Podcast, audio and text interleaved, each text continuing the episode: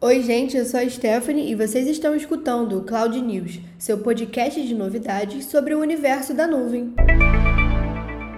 E depois de uma Black Friday muito bem aproveitada, com as dicas do Cloud News, que tal algumas notícias boas? Começando pelo Google Discovery, que antes era chamado de Now e posteriormente Feed. Ele está presente em diversos ambientes digitais já integrados no dia a dia dos usuários, como nos aplicativos Google Home, no navegador Chrome e até mesmo já embutido em alguns sistemas operacionais Android. E agora, devido a uma novidade na última atualização, os usuários vão poder deixar curtidas nas notícias apresentadas enquanto navegam pela interface. O sistema vai ganhar esse contador de likes que deve marcar o desempenho dos anúncios, algo meio questionável, considerando a tendência das outras redes sociais que vem deixando de mostrar o número de curtidas. O objetivo dessa atualização é auxiliar na interação dos usuários como uma comunidade e promover melhores resultados na seleção de conteúdos e notícias para o seu gosto individual. Atualmente, essas notícias são exibidas para os usuários de acordo com o seu histórico de atividades, localização e preferência de conteúdo. Essa atualização, vindo com as novas curtidas, deve refinar o filtro e melhorar um pouco a experiência de navegação final.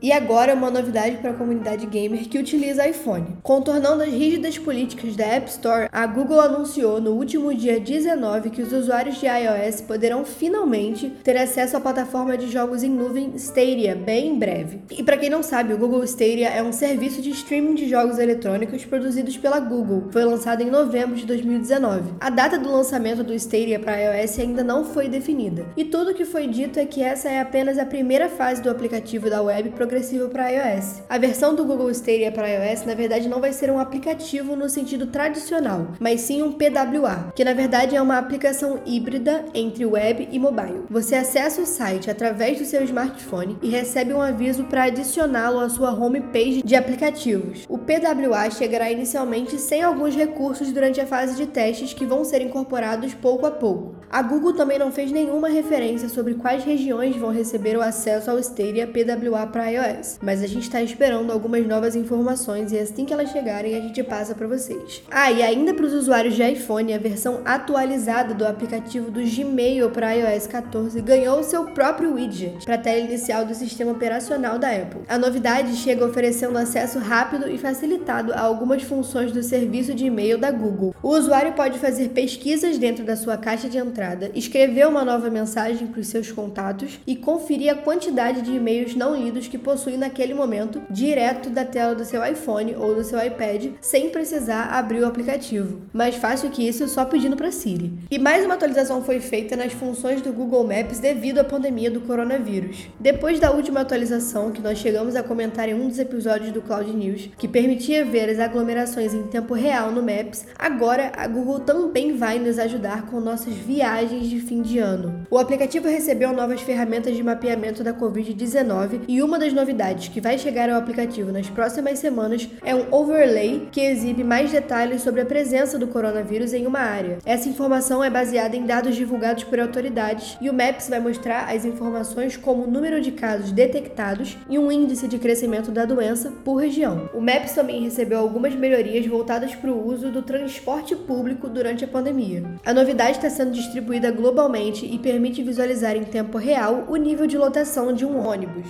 E esses dados são baseados nas informações fornecidas por outros usuários. Ainda sobre o Google, a gente ficou sabendo que está rolando um teste de um novo aplicativo de recompensas que parece ser uma versão avançada e um pouco mais complexa do conhecido Opinion Rewards. Esse disponibiliza para você créditos virtuais em troca de algumas respostas em pesquisas rápidas, e esses créditos podem ser acumulados e utilizados para comprar diversos aplicativos na loja. A novidade do chamado Google Taskmate é que, diferente do Rewards, ele promete dar dinheiro e não créditos créditos virtuais, em troca da realização de determinadas tarefas, como fotografar fachadas de lojas e até mesmo transcrever algumas sentenças. A plataforma chegou à Play Store em versão beta no último dia 19, trazendo algumas tarefas divididas em duas categorias. Na opção Sitting Tasks, há atividades que podem ser feitas em casa, enquanto no segmento Field Tasks estão os trabalhos a serem cumpridos na rua. Os valores mediante a realização das tarefas variam, e o aplicativo por enquanto só está disponível na Índia para alguns usuários selecionados. Ainda não existe uma data para o lançamento nos outros países, mas esperamos que seja logo. E para mais informações e artigos relacionados, acesse o blog da IPNET em blog.ipnet.cloud e nos siga em nossas redes sociais em ipnet_cloud. E esse foi o Cloud News de hoje, seu portal de novidades e informações sobre tecnologia em nuvem em até 10 minutos. Até a próxima semana!